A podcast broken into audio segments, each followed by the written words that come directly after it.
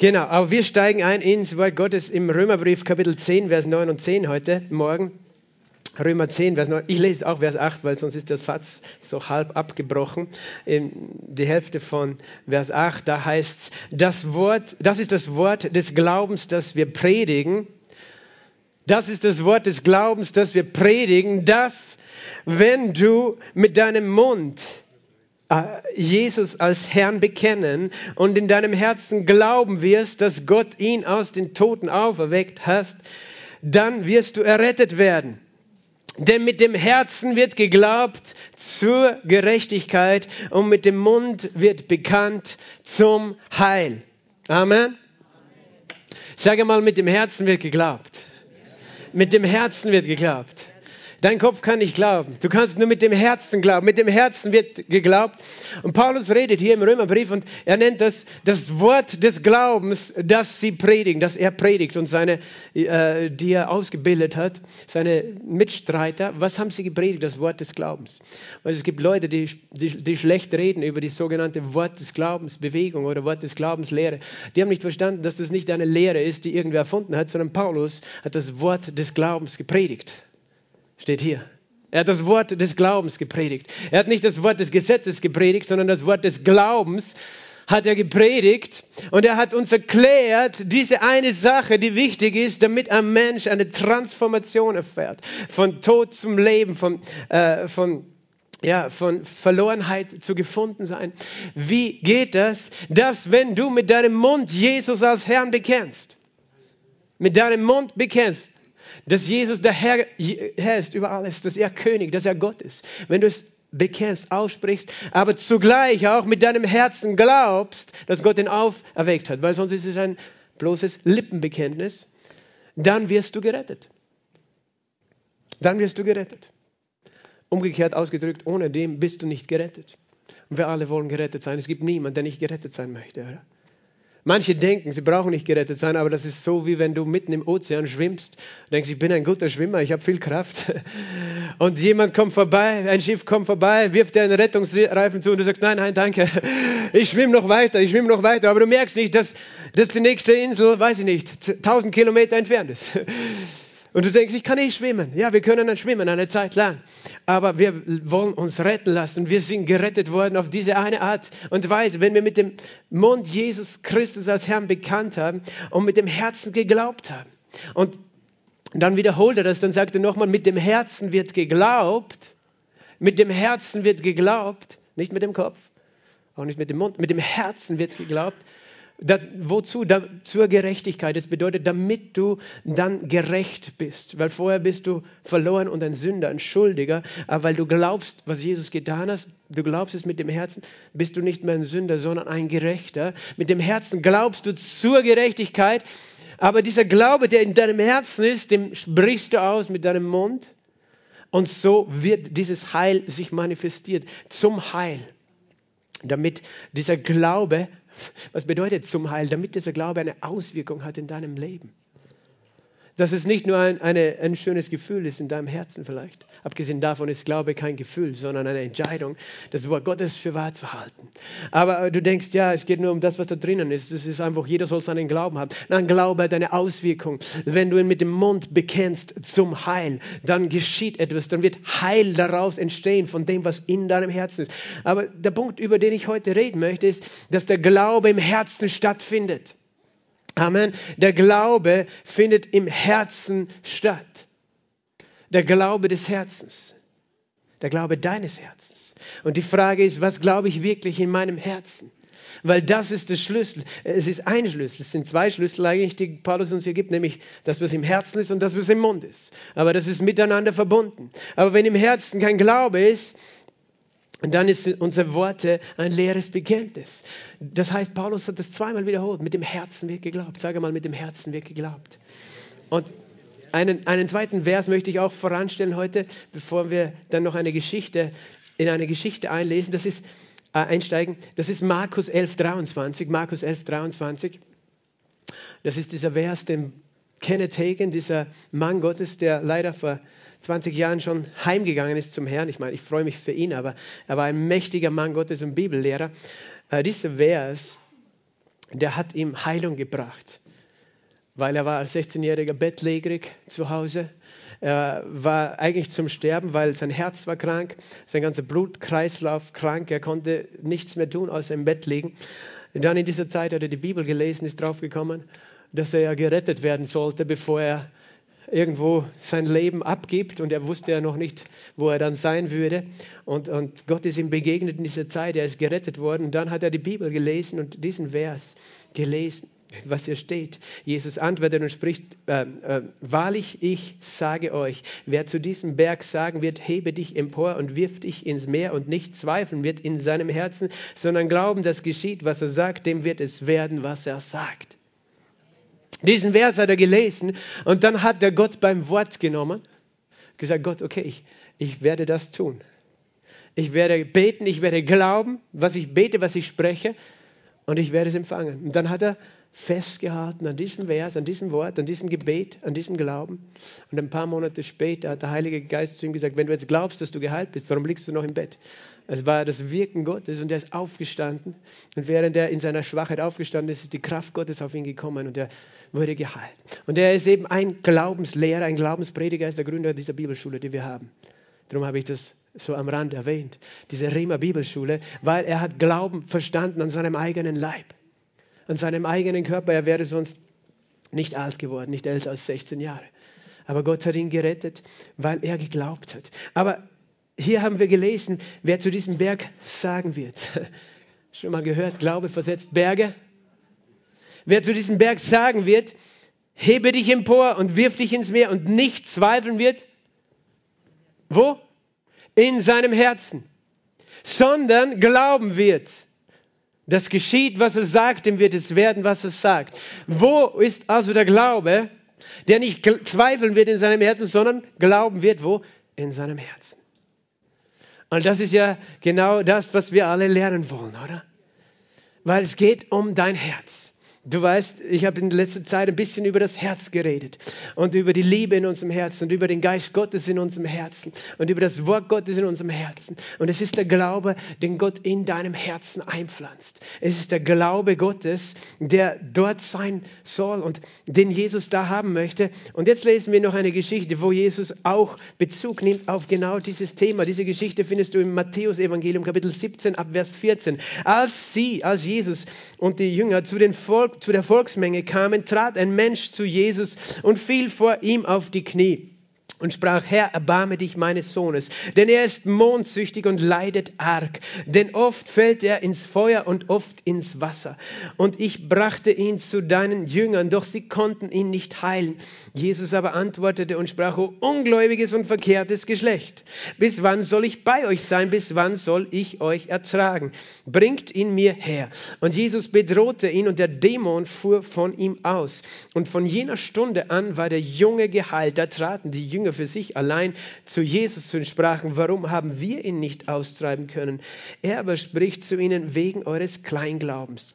Denn wahrlich, ich sage euch, wenn ihr Glauben habt wie ein Senfkorn, so werdet ihr zu diesem Berg sagen, hebe dich weg von hier dorthin und er wird sich hinwegheben und nichts wird euch unmöglich sein. Diese Art fährt nicht aus, außer durch Gebet und Fasten. Amen. Jesus, ich danke dir für dein Wort. Ich danke dir, dass du Glauben hervorbringst durch dein Wort heute Morgen. Herr, dass du Glauben in den Herzen freisetzt. Glauben für Übernatürliches, für Unmögliches. Herr, weil du bist der Gott, dem nichts unmöglich ist. Herr, Glauben freisetzt für deine Gnade, für deine Liebe. Glauben, Herr, dass du heute da bist, heute wirkst, dass du heute Wunder tust, dass du heute heilst, dass du heute hilfst, dass du heute leitest. Heiliger Geist, ich bete, gib mir Ausdrucks Lebenskraft zu sprechen, Herr. Rede du in mir, Herr, was du reden müsst. Wirke, was du wirken möchtest, Herr. Ich danke dir so sehr und ich danke dir, dass dein Wort nicht, auf, äh, nicht leer zurückkommt, sondern dass es genau bewirkt, wozu du es aussendest heute. In Jesu Namen. Amen. Hier sagt Jesus, wenn ihr Glauben habt wie ein Senfkorn, werdet ihr zu einem Berg sprechen, hebe dich hinweg von hier dorthin und er wird sich hinwegheben. Also du siehst schon, es geht um Glauben heute. Und diese Geschichte ist auch eine wunderbare Geschichte von Jesus, der umhergegangen ist, der wohlgetan hat, der geheilt hat. Alle, die von dem Teufel überwältigt waren. Er hat Menschen geheilt, weißt du, nicht weil Gott sie überwältigt hatte, sondern der Teufel hatte sie überwältigt. Hier sehen wir ganz konkret jemand, äh, ein Junge, der so etwas hat wie wahrscheinlich Epilepsie, sagen manche Ausleger. Aber diese Epilepsie war nicht natürlich ausgelöst, sondern von einem bösen Geist, von dem die Bibel auch redet, dass es sie gibt. Und Jesus hat Macht gehabt. Aber Jesus ist gekommen, er ist gerade auf dem Berg gewesen, auf dem Berg der Verklärung, wahrscheinlich der Berg Hermon in Israel. Ganz im Norden Israels gibt es einen hohen Berg, 3000 Meter hoch. Da liegt Schnee, da kannst du jetzt gerade Skifahren, hast du gewusst? Die haben ein Skigebiet in Israel. Äh, da kann man Skifahren. Da oben waren sie wahrscheinlich nicht im Winter, aber dort ist es, wo Jesus verklärt wurde. Das heißt, vor seinen Jüngern, vor Jakobus, Johannes und Petrus, er strahlte wie die Sonne, wie die Sonne der Gerechtigkeit. Er kam dann runter mit seinen Jüngern mit seinen drei, die anderen waren unten in, in dem Dorf wahrscheinlich unterwegs und da war ein Mann gewesen, der eben einen Sohn hatte, der krank war. Und der fiel vor Jesus auf die Knie. Und Jesus ist doch gekommen, zu heilen und zu befreien. Und dieser Mann, ich bin sicher, er hatte Hoffnung gehabt, dass er zu diesen Jüngern gekommen ist, dass sie helfen würden, weil er hat gehört davon. Das heißt, er ist mit dieser Hoffnung, weil er war hoffnungslos. Er war hoffnungslos, was er erlebt hat, über viele Jahre wahrscheinlich mit seinem Sohn. Er nennt das mondsüchtig. Interessant, vielleicht bei Vollmond hat das besonders irgendwie Auswirkungen gehabt. Keine Ahnung, was da genau war, weißt du. Bei, bei Vollmond, manche leiden bei Vollmond, oder? Wir können nicht alles erklären, aber wir können wissen, dass Jesus für uns ist. Und er sagt, er ist mondsüchtig, er leidet arg und oft fällt er ins Feuer und ins Wasser. Der Mann war verzweifelt und er brachte ihn zu den Jüngern von Jesus, aber die konnten nichts tun. Und vielleicht bist du auch heute da und du bist enttäuscht, weil du hast geglaubt, dass Jesus etwas tun will oder kann. Du bist zu jemandem gekommen, du hast Hilfe gesucht, aber dann ist es nicht so passiert, wie du es dir gewünscht hast und du fragst dich jetzt, was, was ist der Grund, weißt du? Kennst du diese Situation? Hast du schon mal so eine Situation gehabt? Du hast gebetet, du hast gehofft, du hast geglaubt, aber sie konnten nichts tun. Sie konnten nichts tun, die Jünger. Und interessant, interessant in dieser Geschichte ist für mich, dass wenn du, wenn du genau liest, du merkst, das sind verschiedene Arten von Gefühlen, die Jesus hat. Das eine ist, dass er voller Barmen ist. Voller Barmen ist mit Menschen, die Not haben. Er ist immer voller Barmen. Sage mal, Jesus ist voller Barmen. Er hat immer Erbarmen. Mit jedem, der leidet, mit jedem, der schwach ist, mit jedem, der Angst hat, mit jedem, der sich schuldig fühlt, der verdammt fühlt, der, der hungrig ist. Er hat immer Erbarmen. Aber zugleich, weißt du, war er auch wütend, oder? Wie hat Jesus geantwortet? Er hat Folgendes gesagt. Oh ungläubiges Geschlecht. Oh ungläubiges Geschlecht und verkehrtes Geschlecht. Bis wann soll ich bei euch sein? Bis wann soll ich euch ertragen? Und das ist schon eine sehr, sehr starke Aussage, oder? Die Jesus hier macht. Man könnte meinen, er, äh, er war richtig sauer. Und ich möchte, dass du verstehst, wie Jesus ist, weil er ist niemals sauer. So, äh, weißt du, wie, wie wir das meinen? Der Teufel will, dass du glaubst, dass Jesus böse auf dich ist, dass er sauer ist mit dir, dass er unzufrieden ist mit dir, dass er dir Vorwürfe macht. Ich glaube, erstens einmal ist der Teufel wütend auf äh, Jesus wütend auf den Teufel. Und zweitens, weißt du, ist für mich ein Ausdruck seiner Herzenssehnsucht in dieser Aussage. Oh, ungläubiges Geschlecht. Warum ist dieser Ausdruck für mich da drinnen? Zum einen musst du wissen, dass Jesus seine Jünger beauftragt hat. Jesus hat seinen Jüngern einen Auftrag gegeben in Matthäus 10, 1 und in Lukas 9, 1. In Matthäus 10, 1 heißt es, er, gab, er rief seine Jünger zusammen, seine zwölf, er gab ihnen Vollmacht über unreine Geister, sie auszutreiben und jede Krankheit und jedes Gebrechen zu heilen. Halleluja! Bist du ein Jünger von Jesus? Hast du schon mal darüber nachgedacht, dass das vielleicht auch für dich gilt? er gab seinen Jüngern Vollmacht, über unreine Geister sie auszutreiben und jede Krankheit, sage mal, jede Krankheit und jedes Gebrechen zu heilen. Jede Krankheit und jedes Gebrechen ist jede Krankheit und jedes Gebrechen. Hat Jesus gesagt, okay, für 99 Krankheiten gebe ich euch Vollmacht, aber die anderen, die es noch gibt vielleicht, da habt ihr leider ein Problem. Nein, hat er nicht gesagt, weil, weißt du, sie hätten ja sagen können, Jesus, du hast uns Vollmacht gegeben über manche Krankheiten, aber nicht über alle. Und deswegen konnten wir diesen Dämon nicht austreiben. Aber weißt du, hier steht nämlich unreine Geister, da steht ja nicht alle unreinen Geister, oder? Oder jeden unreinen Geist. Vielleicht meint er nicht alle unreinen Geister. Aber geht zu Lukas 1, äh, 9 Vers 1, Lukas 9 Vers 1, was da steht, da steht nämlich genau umgekehrt, Lukas 9 Vers 1. Schauen wir mal, ob wir den da haben, den Vers. Als er aber die zwölf zusammengerufen hatte, gab er ihnen Kraft und Vollmacht über wie viele Dämonen? Über alle Dämonen und zur Heilung von Krankheiten. Hier könnte man sagen, ja, vielleicht nicht alle Krankheiten, aber du musst diese zwei Verse zusammennehmen, dann siehst du, jede Krankheit, jedes Gebrechen, alle Dämonen. Das hat Jesus seinen Jüngern beauftragt. Heilt die Kranken, weckt die Toten auf, reinigt die Aussätzigen, treibt die Dämonen aus. Über alle Kranken, über alle Dämonen habe ich euch Vollmacht gegeben. Okay? Das heißt, als, als Jesus dann gehört hat, seine Jünger konnten es nicht austreiben, da hat er gesagt, das stimmt nicht, das gibt's nicht. Sicher könnten die, aber sie konnten nicht. Sie konnten nicht. Und Jesus sagt, oh, ungläubiges Geschlecht. Weißt du, sein größter Wunsch war es, eben den Menschen zu helfen. Er ist gekommen. Wirklich, ja, die Bibel sagt von ihm, er ging umher, er tat wohl, er heilte alle, die von dem Teufel überwältigt waren. Und weil er nur eine eine Person an einem Ort zugleich war, hat auch seine Jünger bevollmächtigt, damit noch mehr Heilung, noch mehr Hilfe passieren konnte, weil sein Herz schlägt für uns. Sein Herz schlägt für uns.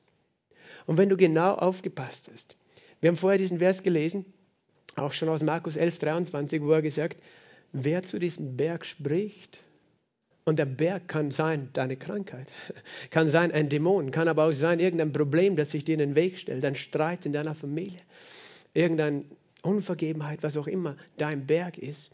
Aber er sagt, wenn du zu diesem Berg sprichst und nicht zweifeln wirst in deinem Herzen, sondern glauben, dass geschieht, was es sagt, dann wird es werden, was es sagt.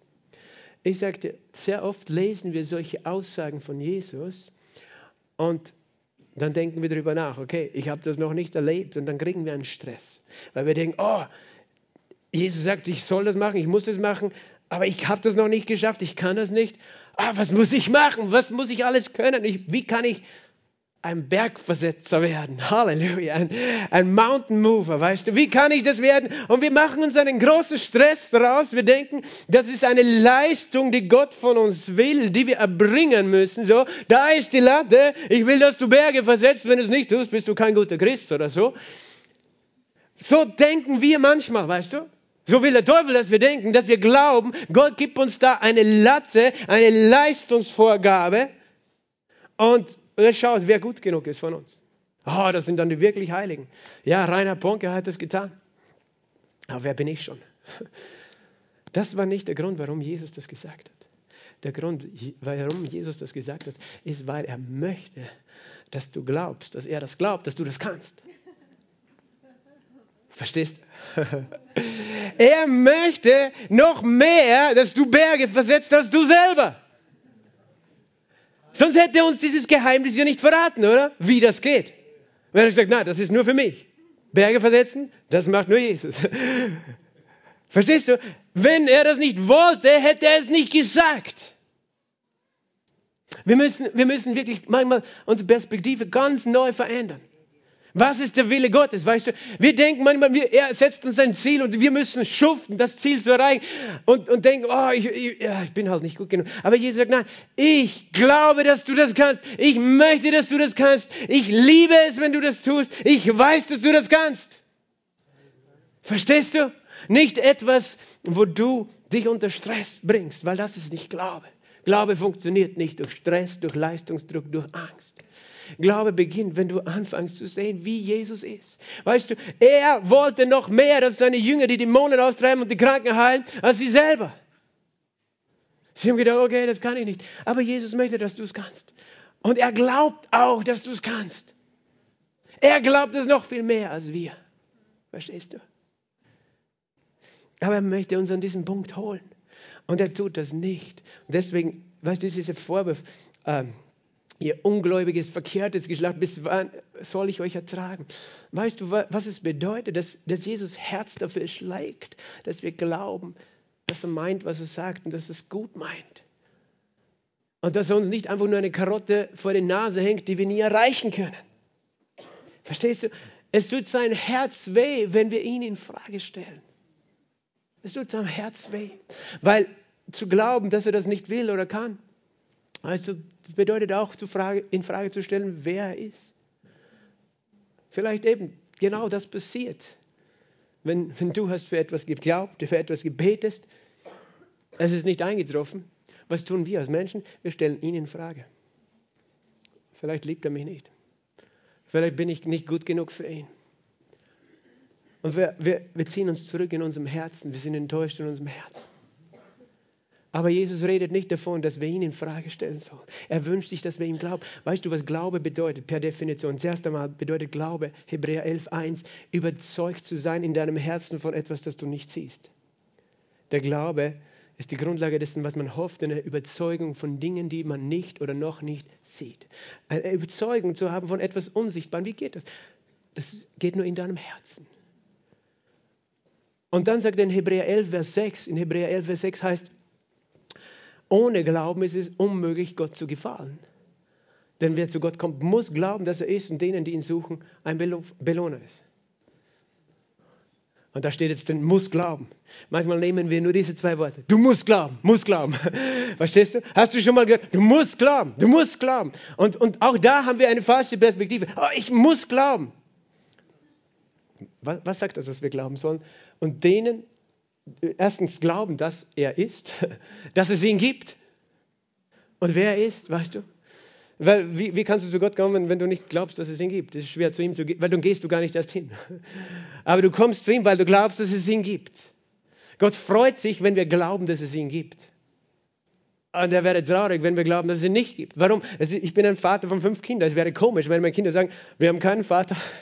Wir sind ein Produkt des Zufalls, der Evolution. Wir sind einfach so da, dieser, dieser Mann da, der da immer am Sonntag da vorne herumschreit, das ist nicht unser Vater. Wir haben keine Ahnung, wer das ist und was der tut. Der hat nichts zu tun mit unserem Leben. Weißt du, Menschen denken so über Gott. Es gibt keinen Gott. Nein, ich bin ein Produkt des Zufalls. Das macht ein Vater traurig oder die Mutter. Ja, die, ich weiß auch nicht, warum immer am Mittag ein Essen dasteht, da ist so eine Frau in meinem Haus, aber meine Mutter ist es nicht. Ich habe keine Mutter, weißt du. Menschen sind so beschränkt manchmal. Wir sind blind geworden. Der Tor spricht in seinem Herzen, der Dumme. Es gibt keinen Gott. Manche halten sich für klug zu sagen, es gibt keinen Gott. Wo die Bibel sagt, es ist dumm zu sagen, es gibt keinen Gott. Nur die Dummen sagen, es gibt keinen Gott. Die Klugen sagen, es gibt einen Gott. Ich bin kein Produkt des Zufalls. Das sagt die Bibel. Und ich glaube es, weil ich glaube auch, dass ich einen Vater habe, einen irdischen und einen himmlischen. Meine Kinder haben verstanden, dass ich ihr Vater bin. und nicht ein Gespenst. Hoffentlich. Und verstehst du, das heißt, es tut dem Herzen Gottes weh zu glauben, dass es ihn nicht gibt. Aber dann sagt er noch dazu, gib mir noch, noch mal bitte Hebräer 11,6. Er sagt noch dazu, er muss glauben, dass er ist und denen, die ihn suchen, was ist? Ein Belohner ist. Was ist ein Belohner? Ein Belohner ist jemand, der gibt dir eine Belohnung. Gehst du gerne zu jemandem, der eine Belohnung gibt? Ich bin früher als Kind immer gerne zu meiner Oma gegangen, da hat es immer eine Belohnung gegeben, obwohl ich gar nichts getan habe. Einfach etwas Gutes zu essen, etwas Gutes zu naschen. Eine Belohnung für, einfach nur, weil ich Enkelkind war. Verstehst du? Du kriegst eine Belohnung und nicht eine Bestrafung. Ich musste nicht Angst haben, dass ich Schläge bekomme von meiner Oma. Ich bin zu ihr gegangen, weißt du? Und Gott möchte, dass wir glauben, was? Dass er ein Belohner ist und nicht ein Bestrafer. Ein Belohner von, von denen, die ihn suchen. Das heißt, dass er, er möchte dir Gutes tun. Das redet von seinem Wesen, wie er ist. Wie er ist. Gott zu gefallen bedeutet, ich glaube, dass es ihn gibt. Ich muss glauben, aber wir legen den Fokus auf muss und denken, es ist ein Zwang auf uns. Ich sage immer so, der Glaube ist eine Einladung. Der Glaube ist eine, eine wunderbare Hoffnung, die Gott uns gibt, eine, eine Möglichkeit eine Einladung. Du darfst glauben, dass es ihn gibt und dass er gut ist, dass er dich belohnen möchte. dass er nicht dich bestrafen möchte, dass er dich nicht verurteilen, verdammen möchte. Darum hat, war Jesus, weißt du, geärgert. Er war nicht geärgert im Sinn von, dass er, dass er die Leute nicht mag, sondern es tut seinem Herz weh, wenn wir in Frage stellen, wer er ist und wie er ist. Wenn wir denken, ja, vielleicht will Jesus den einen heilen, den anderen nicht, er ist so unberechenbar und so beliebig, wir können ihn nicht er erkennen. Es tut seinem Herzen weh. Es, tut, es tat ihm weh, diesen Mann zu sehen mit seinem Sohn, dem niemand helfen konnte. Es tat ihm weh, weißt du, und wir stellen Gott in Frage. Wir stellen in Frage, ob es ihn überhaupt gibt, ob er überhaupt zuhört, wenn wir beten. Und wenn wir, wenn wir beten, ob er überhaupt will, dass wir gesund sind, dass wir geheilt sind, befreit sind. Wir stellen ihn so gerne in Frage. Oder? Also so gerne. Wir tun es einfach. Und ich sage dir, Gott möchte, dass du etwas anderes in Frage stellst, nämlich dein eigenes Herz. Weil es ist nicht Gott, der das Problem ist in der ganzen Gleichung die Sache beginnt wo? In unserem Herzen. Weil wir haben gehört, wenn du zu dem Berg sprichst und in deinem Herzen nicht zweifeln wirst, sondern in deinem Herzen glauben wirst, dann wird es geschehen. Oder mit dem Herzen wird geglaubt zur Gerechtigkeit, mit dem Mund bekannt zum Heil. Wir bekennen Jesus als Herrn mit dem Mund, wir glauben wo? In unserem Herzen. Da ist, da ist die Sache, weißt du. Da ist wo wir einfach manchmal in Frage stellen sollen, was ist in meinem Herzen? Gott, was ist in meinem Herzen? Weil du möchtest, dass in meinem Herzen Glaube daran ist, wer du bist und wie gut. Und das ist nicht ein Glaube von, du musst glauben. Das ist nicht, weißt du, hier steht dann, die Jünger kamen zu ihm, traten an ihn heran und sagen, warum haben wir ihn nicht austreiben können? Vielleicht noch vorher, ein, ein Vers davor in Lukas 17, Vers 18. Da sagt er vorher, bringt ihn her zu mir, den Sohn. Und Jesus bedrohte wen? Ihn, den Geist. Und der Dämon fuhr von diesem Sohn aus. Von jener Stunde an war der Junge geheilt. Vielleicht das nochmal, dass wir das genau anschauen. Weißt du, Jesus hat geglaubt, wenn er zu dem Berg spricht, dass er sich emporhebt. Wenn ich das lese, dann denke ich, Jesus hatte wahrscheinlich Glauben in seinem Herzen und zweifelte nicht in seinem Herzen. Versteht das jetzt wirklich ganz richtig? Manche Leute denken, Jesus hätte es tun können im Vergleich zu seinen Jüngern, weil Jesus Gott war und seine Jünger waren nur Menschen. Aber diese Leute vergessen, dass Jesus nicht als Gott auf dieser Erde gehandelt hat, sondern als Mensch. Obwohl er 100% Gott ist und 100% Mensch ist, hat er aber seine Göttlichkeit im Himmel zurückgelassen und als Mensch gehandelt. Jesus lebte ein Leben des Glaubens. Lebte, er lebte ein Leben des Glaubens, so wie du es lebst. Nur auf einem anderen Level vielleicht schon. Aber er lebt ein Leben des Glaubens. Er musste glauben, dass der Geist Gottes in ihm ist und dass, wenn er spricht, es geschieht. Er muss es glauben. Und da tat es. Er zweifelte nicht in seinem Herzen. Und das ist der Unterschied, weil Jesus hatte in seinem Herzen nur Glauben, keine Zweifel. Und wir haben manchmal in unserem Herzen Glauben, aber auch Zweifel.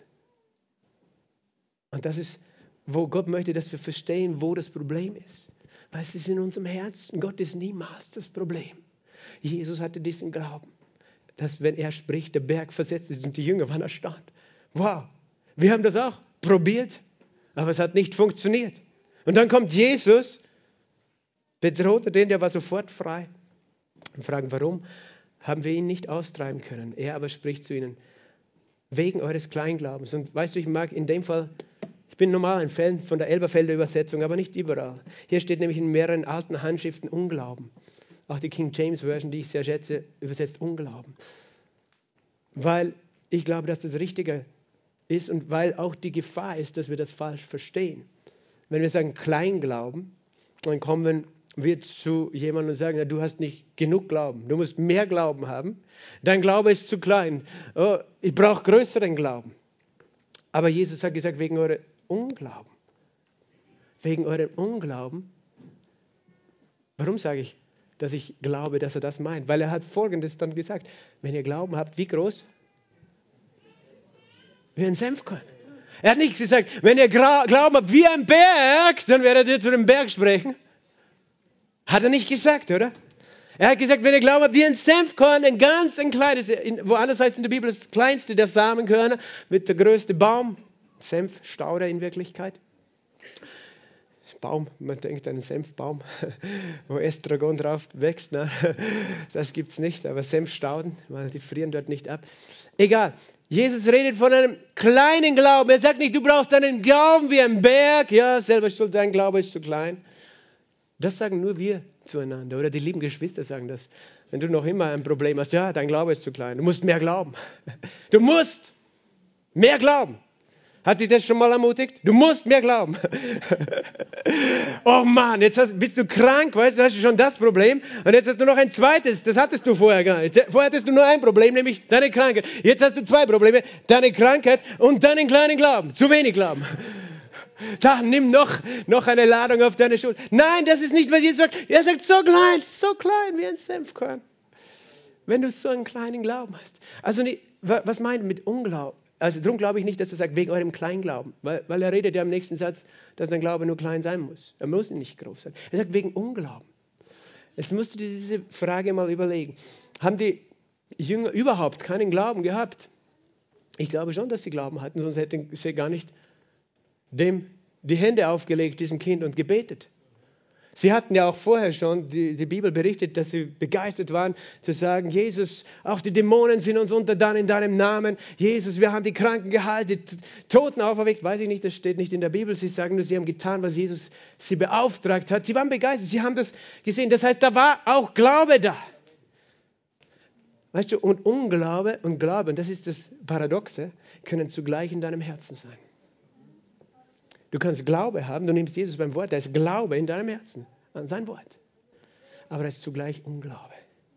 Und das ist wie ein, ein Pferdewagen, wo du vorn und hinten Pferde anspannst und sagst so, los, der Wagen wird stillstehen. Das eine Pferd zieht in die Richtung, das andere in die. Das eine ist das Glaubenspferd, das andere das Unglaubenspferd. Was sollten wir da machen? Das eine Pferd sollten wir davonjagen. Sonst wird der Kahn stehen.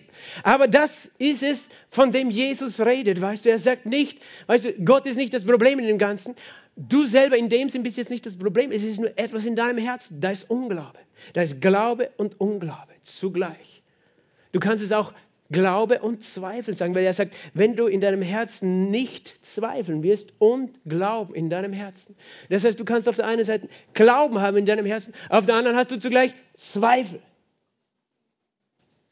Zweifel ist vom Teufel. Kennt ihr den Erwin Philipper noch, der heimgegangen ist zum Herrn, der hat das gesagt. Zweifel ist vom Teufel. Danken hilft, schützt vor Wanken und Loben zieht nach oben. Amen. Zweifel ist vom Teufel.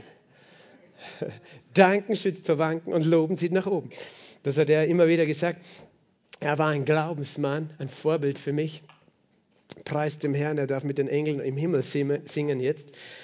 Aber verstehst du, Zweifel, im Deutschen ist ja dieses Wort, hat schon diese Zahl zwei in sich. Zwei, so wie zwei Urteile, zwei Fälle. Du hast zwei Meinungen in deinem Herzen zugleich. Und das ist das, was uns so oft so fertig macht, oder? Wir glauben und wir sind so zerrissen innerlich. Weißt, und wir stecken still und, und wir beten, weißt du? Und es ist so, du, du betest mit all deiner Kraft, aber etwas in dir zieht dich wieder runter. Und das ist der Zweifel. Das ist dieses andere Urteil, das in dir ist, weil in deinem Herzen, weißt du, sind Meinungen, in deinem Herzen sind Urteile, in deinem Herzen sind tief verankert Dinge, die du wirklich glaubst. Und manchmal ist uns gar nicht bewusst, was alles noch in unserem Herzen ist. Und wir strecken uns aus, danach zu glauben. Und das sind Dinge, die genau das Gegenteil tun. Weißt du, das sind deine Erinnerungen, deine Erfahrungen, deine Enttäuschungen, deine Traumata, was auch immer du erfahren hast, weißt du, was du erlebt hast.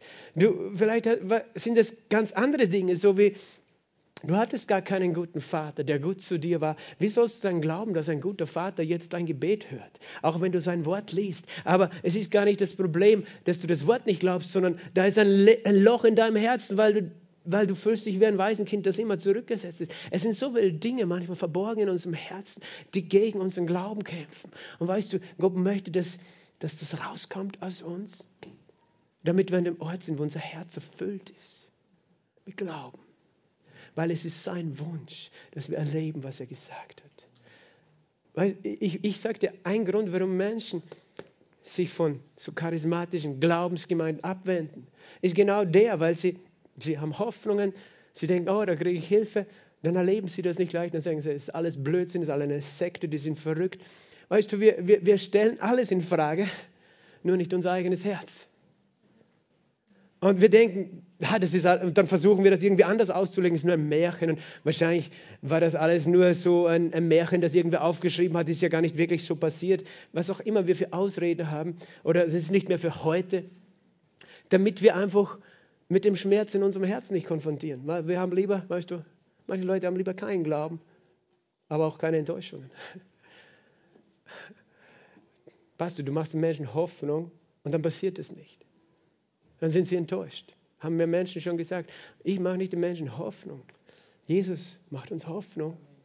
Aber nicht er enttäuscht uns, unser eigenes Herz hat uns schon enttäuscht. Andere Menschen haben uns enttäuscht, aber er wird uns nie enttäuschen. Er gibt uns sein Wort nicht, um uns eine Karotte vor die Nase zu hängen, weil er hat Sehnsucht, dass wir verstehen, dass er viel mehr will in unserem Leben wirken, als wir das äh, eben uns vorstellen können.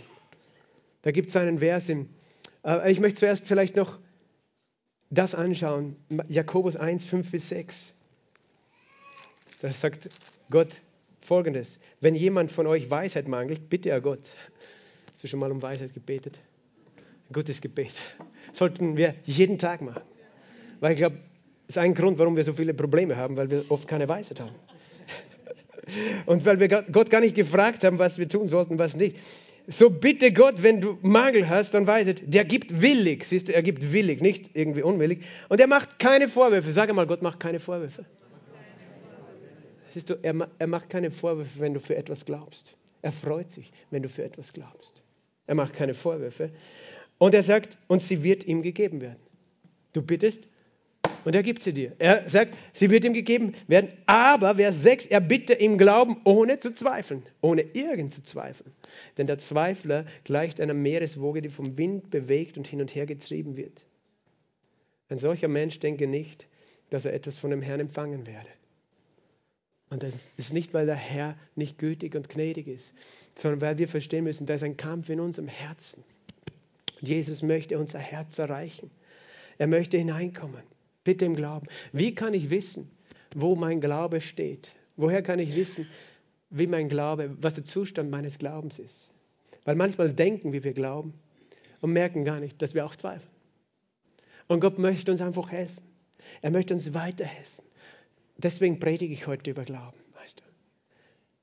In Römer 15, 13 sagt er, der Gott der Hoffnung erfülle euch mit aller Freude und allem Frieden im Glauben, dass ihr überreich seid in der Hoffnung durch die Kraft des Heiligen Geistes. Ich sage immer gerne so, Freude und Frieden sind Symptome des Glaubens. Freude und Friede sind Symptome des Glaubens, oder? Wenn du wissen willst, habe ich, hab ich Glauben in meinem Herzen, dann drückt sich das aus mit Freude und Frieden. Wenn, wenn du meinst, du hast Glauben, aber du bist die ganze Zeit gestresst, so wie euer Pastor, der kann auch manchmal gestresst, gestresst sein. Meine Frau kann euch das verraten, wenn ihr wollt. Aber weißt du, wenn du, wenn du denkst, du hast Glauben, aber du bist immer nur angespannt, ängstlich, grantig und so weiter, dann solltest du dir Fragen stellen, ob du wirklich Glauben hast für die Situation, wo du sagst, ich habe Glauben dafür. Weil die Frucht des Glaubens, das Symptom des Glaubens ist Freude und Frieden. Also du kannst mal überprüfen, ist da Freude und Frieden tief in meinem Herzen? Ich sage nicht, dass du äußerlich nicht auch, weißt du, ich erlebe das gerne, ich vergleiche das gerne mit einem Meer, weißt du, da können hohe Wellen auf deinem Meer sein. Aber tief im Herzen ist immer ruhig, tief im Meer, im, Her Herzen des Meeres. Na, ja, im Herzen des, im Herzen des Meeres. Da ist immer Ruhe, da ist Frieden, verstehst du? Du kannst vielleicht äußerlich aufgewirbelt werden, aber die Frage ist, was ist in meinem Herzen tief drinnen? Ist da Freude und Frieden? Das ist ein Symptom des Glaubens. Und wenn das nicht ist, dann dürfen wir unseren Glauben einfach nochmal füttern. Der in unserem Herzen ist wie? Durch das Wort und die Liebe Gottes. Wie kannst du noch sehen, wo dein Herz wirklich steht? Jesus hat einmal so gesagt, in Matthäus 12, 34 sagt er, aus der Fülle des Herzens redet der Mund wovon dein Herz voll ist, davon spricht der Mund. Die Frage ist, hör dir selber mal zu beim Reden. Du sagst, Gott glaubst, du glaubst Gott, aber was redest du den ganzen Tag? Weil Glaube im Herzen ist immer verbunden mit dem Bekenntnis und mit der Zunge in unserem Mund. Das haben wir gehört. Mit dem Herzen wird geglaubt, mit dem Mund wird bekannt. 2. Korinther 4, 13. Wir haben denselben Geist des Glaubens, so glauben wir und so sprechen wir. Der Geist des Glaubens, der in uns ist, der will, dass der Glaube, der in uns ist, ausgesprochen ist. Und manchmal glauben wir, dass wir Glauben haben, aber wenn wir uns beim Reden zuhören würden, würden wir verstehen, dass wir, was wir wirklich glauben. Verstehst du? Gott sagt, hör, hör dir selber zu, kann sich aufnehmen. Wenn du, wenn du herumgehst und nur redest über was alles nicht passt, dann, das ist jetzt kein Vorwurf. Es ist einfach nur, es zeigt, wo ist mein Herz. Und wenn ich weiß, wo mein Herz ist, dann ist es schon eine gute Sache, weil dann kann ich dran arbeiten sozusagen, dann kann ich weitergehen. Aber wenn ich denke, weißt du, wir wollen keine komischen Glaubensfreaks sein, die sich irgendeinen Glauben einreden. Weil das ist wirklich komisch. Die Leute checken das. Oh, ich glaube, ich glaube, aber die Leute schauen dich an und denken, du bist komplett durchgeknallt. Weil das, da, da muss, das muss, weißt du, authentisch sein. Das muss, die Menschen spüren, was in deinem Herzen ist. Sie hören, was in deinem Herzen ist durch das, was du sagst. Und manchmal reden wir groß.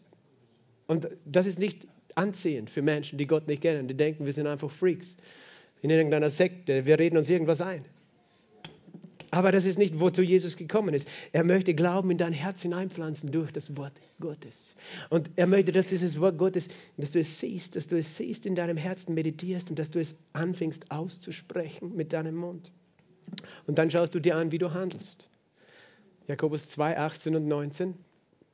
Da heißt es eben, dass der Glaube mit den Werken zusammenwirkt. Das ist die, die Frucht des Glaubens, ist, es wird dein, dein Handeln bestimmen. Wenn du Glauben hast für etwas, weißt du, es gibt, wir haben vor kurzem jemand ausgesandt nach Afrika, der Glauben, Missionar zu sein in Afrika, aber der Glaube allein reicht ja nicht. Der hat irgendwann den Schritt gehen müssen. Jakobus 2, 18 und 19 haben wir den Vers bitte vielleicht auch, dass wir auf dem Beamer noch sehen. Weißt du, dann, Gott möchte, dass unser Glaube die Richtung vorgibt, in die wir gehen wie wir Entscheidungen treffen, wie wir handeln. Manchmal sagen wir, wir haben so einen Glauben an Jesus, aber wir leben in die Richtung. Das ist eine andere Richtung. Der Glaube, es wird jemand sagen, das Glauben und ich habe Werke. Zeige mir deinen Glauben ohne Werke und ich werde dir aus meinen Werken den Glauben zeigen. Du glaubst, dass es nur einen Gott gibt. Du tust recht, auch die Dämonen glauben und zittern. Hast du gewusst, die Dämonen glauben auch, dass es Gott gibt. Nur sie glauben nicht an ihn. Sie, äh, weißt du, sie, sie, sie widerstehen ihm, sie rebellieren. Noch weiter dann, äh, Nächster Vers, genau. Willst du aber erkennen, du eitler Mensch, dass der Glaube ohne die Werke nutzlos ist? Ist nicht Abraham, unser Vater, aus Werken gerechtfertigt worden, da Isaac seinen Sohn auf den Opferaltar legte? Du siehst, dass der Glaube mit seinen Werken zusammenwirkte und der Glaube aus den Werken vollendet wurde. Verstehe das jetzt nicht falsch. Du musst nicht etwas tun in dem Sinn, um Gott was zu beweisen. Ich sage wieder, wenn Glaube in unserem Herzen ist, wird das unser Denken, unser Sprechen unser Handeln bestimmen. Es ist nicht unser Handeln, durch das wir uns vor Gott was verdienen, aber unser Handeln ist das Symptom, was wir glauben. Verstehst du? Wenn ich sage, ich glaube, Gott liebt mich, aber dann jammer ich den ganzen Tag, ich bin so allein, ich bin so allein, dann ist es irgendwie komisch. Okay, und dann letztlich, was sind die Ergebnisse von deinem Glauben? Wenn wir die ganze Zeit nur sozusagen wenn wir die ganze Zeit alles nur schief gehen, was wir, wir selber entscheiden und tun, sollten wir fragen, ob wir immer im Glauben handeln. Wir sollten einfach überlegen, bringt das, was ich tue, weißt du, was ich mache mit meinem Leben, bringt es langfristig Frucht? Ich rede jetzt nicht davon, dass wir nicht alle Widerstände erleben, weißt du, dass wir nicht alle mal schwierige Zeiten, Situationen haben, aber wenn mein ganzes Leben immer nur Chaos ist, ist die Frage, glaube ich Gott für das, was ich tue, oder ist es immer alles meine eigene, bilde ich mir das alles selber ein? Aber was, was ist dann, wenn du merkst, dass du zweifelst. Und ich rede jetzt, weißt du, von unserem eigenen Herzen. Weil all, all diese Dinge, wir sehen sie ja gern bei den anderen, oder? Du Heuchler. Gott sagt nicht, wir sollen einander verurteilen für, für unseren, weiß ich nicht, wo wir stehen in unserem Herzen, sondern er sagt, da ist dein eigenes Herz und komm mit deinem eigenen Herzen zu mir und sei ehrlich, wenn du Zweifel hast. Ich sage, das Erste, was du tust, ist, du bist ehrlich. Sag, da ist Glaube, aber das sind auch Zweifel, Gott. Dieser Mann in, in, in, Lukas, in Markus 9 hat er gesagt, Herr, ich glaube, hilf meinem Unglauben. Wir dürfen so zu Gott kommen, ich glaube, aber ich habe zugleich auch Unglauben, hilf. Weißt du, und, und darum redet Jesus mit uns, weil er möchte, dass wir ihn sehen. Er möchte, dass, dass wir verstehen, Gott macht keine Vorwürfe und Glaube ist keine Verdammnis. Und ich möchte dir ein Geheimnis noch sagen, ein, ist kein Geheimnis, aber vielleicht hast du es noch nie so klar überlegt. Wenn du dieselbe Geschichte liest im Markus-Evangelium, Kapitel 9, als Jesus von diesem Berg runterkam. Weißt du, Markus berichtet darüber, dass seine Jünger, dass die Pharisäer gerade mit ihnen gestritten haben. Die Pharisäer haben gerade mit ihnen gestritten. Jesus war sauer. Er ist hingegangen und hat gesagt, worüber streitet ihr mit ihnen? Worüber streitet ihr mit ihnen? Und ich glaube, dass das auch der Grund, warum er gesagt hat, oh, ihr ungläubiges Geschlecht. Weil ich glaube, am meisten hat er wirklich die Pharisäer gemeint. Weil die Pharisäer haben was getan. Stell dir vor, die Jünger waren unterwegs, da kommt dieser Mann mit diesem Kind. Die Jünger wollen diesem Mann helfen. Auf einmal kommen die Pharisäer, wer denkt ihr, dass ihr seid? Ja, was seid denn ihr für dahergelaufene Fischer? Ihr habt keine Ahnung von Gott und seinem Wort. Wir sind Pharisäer, wir studieren das unser ganzes Leben und ihr glaubt, ihr könnt dem Mann helfen? Das was war, war es, was geschehen war, was die Pharisäer getan hatten. Verstehst du, da war Verdammnis und Anklage und Kritik in das Herz der Jünger hineingesät worden. Und ich glaube, dass das das Hauptproblem in dieser Geschichte war. Weil ich glaube, dass das auch eines der Hauptprobleme ist, warum wir oft Zweifel haben in unserem Herzen. Es ist, weil da eine Stimme gegen uns kommt, die uns sagen möchte, wer denkst du, dass du bist? Wer denkst du, dass Gott dich hört? Wer denkst du, glaubst du, dass Gott sich für dich interessiert? Schau dich an, wie du lebst. Das war die Stimme des Feindes, der durch diese Pharisäer gesprochen hat. Jesus hat gesagt, worüber streitet ihr mit ihnen? Er war richtig sauer in Markus 9,14. Er war richtig sauer. Weil es ist immer der Teufel am Ende des Tages, der möchte, dass wir was tun, dass wir zweifeln. Er ist immer der, der das Wort Gottes in Frage stellt. Das hat er schon bei Adam und Eva gemacht, oder? Hat, Gott hat ihnen alles wunderbar bereitet, war wunderbar, ein guter Gott für sie. Aber der Teufel ist gekommen. Hat Gott wirklich gesagt? Hat Gott wirklich gesagt? Siehst du, was passiert, dann zweifelst du, oder? Wenn jemand immer kommt und sagt, hat Gott wirklich gesagt? Ich glaube, dieser Gott ist nicht so gut, er wollte euch etwas vorenthalten. Das ist der Ankläger, der kommt, um Zweifel zu sehen. Das heißt, wir müssen verstehen, woher kommen diese Zweifel. Da gibt es jemand und eine Stimme, die uns immer davon abhalten will, zu glauben, wer und wie gut Gott ist. Und diese Stimme kann so laut werden in unserem Herzen. Und diese Lügen können wir nur mit der Wahrheit zum Schweigen bringen. Weißt du, wir, wir, wir in unserer aufgeklärten Gesellschaft, wir rühmen uns unseres kritischen Denkens. Und versteh mich nicht falsch. Gott möchte, er hat uns den Verstand gegeben. Er möchte, dass wir unseren Verstand benutzen. Weißt du, sein Volk, die Juden, sie sind die, gehören zu den klügsten Menschen der Welt. Das sind die meisten Nobelpreisträger der Welt. Aber weißt du, die, die das ernst genommen haben, die haben auch immer Gott ernst genommen beim Wort. Was meine ich? Die haben Gott nicht in Frage gestellt. Sie haben zwar kritisch in dem Sinn, dass sie haben überlegt, Wissenschaft betrieben und Entdeckungen gemacht, weil sie ihren Kopf benutzt haben, aber was sie nicht getan haben, ist Gott in Frage zu stellen. Und wir halten uns für so gebildet in Europa und im West. Wir stellen alles in Frage und besonders Gott. Hat Gott wirklich gesagt? Hat Gott, ah, die Bibel, das kann man ja nicht so glauben. Das weißt du, ist eine Frucht des 19. Jahrhunderts. Die so, sogenannte Bibelkritik. Oh, das ist wahrscheinlich alles nur vom Menschen erfunden. Wir halten uns für so klug, dass wir denken, wir können das Wort Gottes beurteilen, verurteilen, wegschmeißen und merken gar nicht, was es mit unserem eigenen Herzen tut dass unser Herz voller Zweifel ist und Hoffnungslosigkeit, wenn wir Gottes Wort wegschmeißen. Und das, das heißt, wir können einfach zurückkehren zu dem Punkt, wie Kinder zu werden und sagen, Herr, danke für dein Wort. Ich will, dass es in meinem Herzen ist. Ich will nicht, dass die Zweifel in meinem Herzen sind. Und das ist, wo Jesus eben gekommen ist. Wir, wir haben oft Zweifel in unserem Herzen, weil wir uns in Frage stellen weil wir es zulassen, dass der Teufel uns permanent in Frage stellt und weil wir nicht sicher sind, ob Gott uns in Frage stellt. Aber ich möchte dir ein Geheimnis sagen, Gott zweifelt nicht über sein Wort. Er zweifelt nicht. Erstens, dass er gesagt hat, du kannst zu dem Berg sprechen, hebe dich empor. Aber er zweifelt auch nicht, dass er zu dir sagt, ich bin für dich, ich habe dir deine Sünden vergeben, ich liebe dich. Es gibt keine Verdammnis, Römer 8, Vers 1, keine Verurteilung für die, die in Christus Jesus sind. Siehst du, das ist, was Gott glaubt. Er glaubt sein Wort und er hat keinen Zweifel. Und das ist letztlich die Kraft, wie die Zweifel rauskommt aus deinem Herzen. Die Kraft ist dort am Kreuz. Weil dort hat Jesus alle Schuld weggenommen. Gott, der Vater, zweifelt nicht daran, dass Jesus alle Schuld bezahlt hat für dich. Er zweifelt nicht daran, dass du vollkommen gerecht bist in ihm.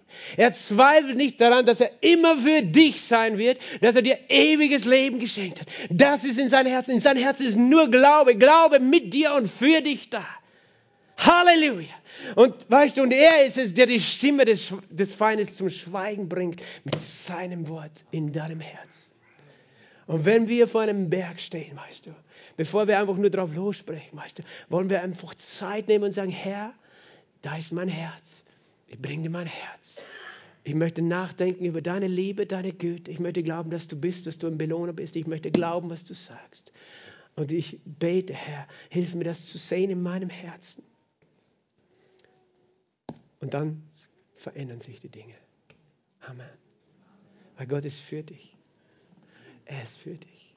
Und er zweifelt nicht, wenn du dann zu dem Berg sprichst. Wenn du dann, vielleicht ist der Berg ein unlösbarer Ehekonflikt, ein unlösbarer Konflikt mit deinem Kind, was auch immer. Er zweifelt nicht, wenn du anfängst zu sprechen. Nein, meine Familie wird gesegnet sein. Meine Ehe wird gesegnet sein. Mein Körper, meine Gesundheit wird gesegnet sein. Meine Finanzen werden gesegnet sein.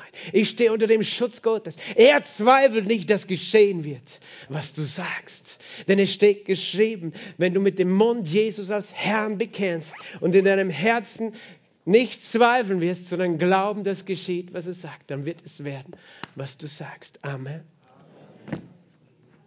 Jetzt habe ich zwei Verse zusammengenommen, habt es gemerkt. Denn mit dem Herzen wird geglaubt zur Gerechtigkeit und mit dem Mund wird bekannt zum Heil. Halleluja, lass uns aufstehen. Vater, ich danke dir. Vater, ich danke dir für deine Gnade. Vater, wir danken dir für deine Liebe. Vater, wir danken dir, dass du da bist, heute keine Vorwürfe zu machen, sondern dass du uns zeigen möchtest, wie gut du bist. Herr, dass du uns diesen Schlüssel gegeben hast, dass du gesagt hast, dieses Senfkorn. Dass du nicht sagst, wie groß ist dein Glaube, sondern einfach fragst, was glaubst du wirklich in deinem Herzen? Und Gott ist hier und er, er stellt dir ganz persönlich diese Frage, was ist in deinem Herzen? Und du musst nichts vor ihm verstecken. Du darfst so ehrlich sein, weißt du, sagen, Herr, das sind Zweifel. Herr, das sind Ängste. Herr, das sind Enttäuschungen. Aber ich will die nicht mehr haben. Ich möchte dich beim Wort nehmen. Jesus sagt, wenn du mit dem Mund Jesus als Herrn bekennst und mit dem Herzen glaubst, dass Gott ihn auferweckt hat, wirst du gerettet werden.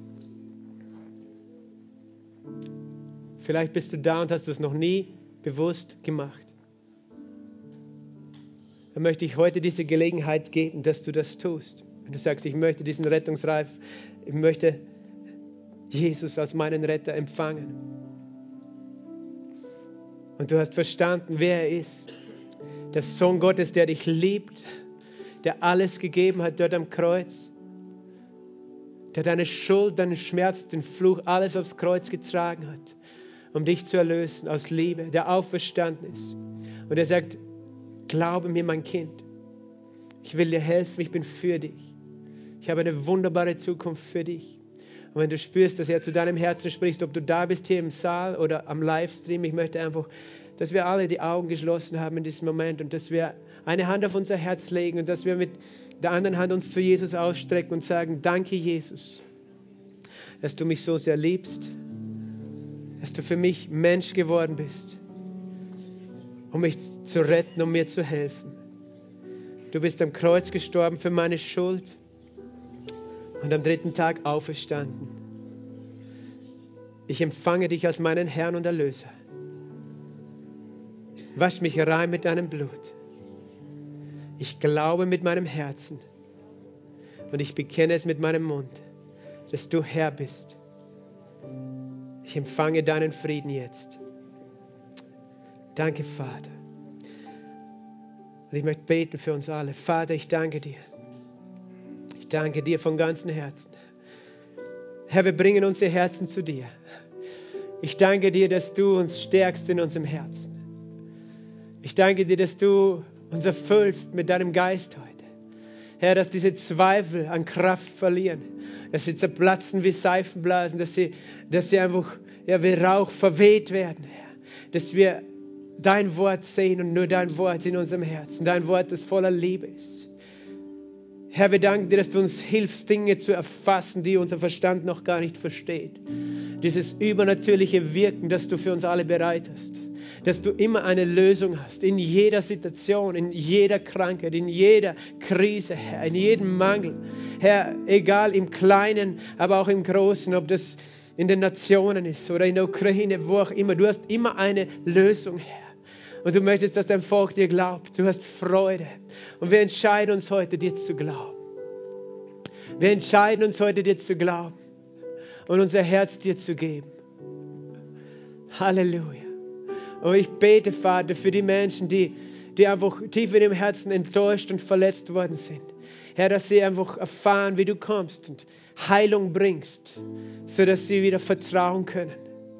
Vater, für die, die nicht wissen, wie geliebt sie sind, weil sie niemanden hatten, der sie so geliebt hat, dass sie aufgewachsen sind als Kinder. Vater, dass sie verstehen, wie sehr du sie liebst.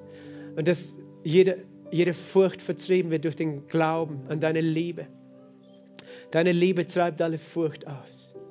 Komm, Heiliger Geist, ich möchte dich bitten, dass du jetzt, dass ihr alle jetzt anfangt, selber zu beten, zu danken, was auch immer in deinem Herzen ist. Weißt du, Du und Jesus, ihr kennt eure Situation, ihr kennt eure Zweifel. Aber bring es einfach, schütt dein Herz aus und lass es erfüllen mit Hoffnung. Der Glaube ist kein, kein Druck, kein Leistungsdruck und kein, kein Stress, den Gott dir macht, sondern es ist diese Möglichkeit, diese Chance, die Gott uns schenkt. Vater, ich bete für uns alle. Komm, Heiliger Geist. Oh, Halleluja. Rabadontos te babashete lamahate. Jedada babastovra batatala mestovre bacito robosi batela basoto. Iste brabatolo bosi brabatolo mosheta. Masheta baba basatela basoto. Mashita baba basotera bashitroboyo lo shibrante. Oh, brasheta la masotro borobo shitrabaya la basan.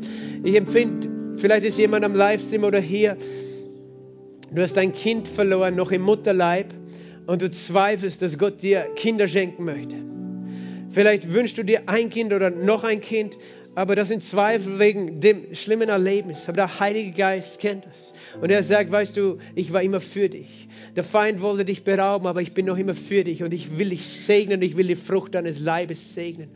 Halleluja. Vater, ich danke dir, dass du Heilung bringst, dass du diese Zweifel, die da tief drin sind, wegnimmst. Vater, ich bete auch, vielleicht bist du da und, oder im Livestream und ich, ich empfinde es einfach zu sagen, du hast ein Kind abgetrieben und denkst, Gott möchte dir kein Kind schenken in Zukunft, weil du diesen Fehler begangen hast. Auch da sind Zweifel in deinem Herzen wegen dieser Schuld, die Jesus schon vergeben hat, aber du hast diese Vergebung noch nicht wirklich ergreifen können. Vor allem hast du dir selber nicht vergeben. Jesus sagt, ich habe dir vergeben. Mein Blut wäscht dich rein. Und ich will dich beschenken mit Leben, Leben in, mit der Frucht deines Leibes. Deine Ehe soll gesegnet sein. Deine Familie soll fruchtbar sein. Vater, ich bete, wer auch immer das betrifft, Vater. Ich danke dir, dass, dass du Schuld weggenommen hast. Danke, Jesus. Herr, dass, dass da keine Macht des Feindes mehr ist, anzuklagen. Halleluja.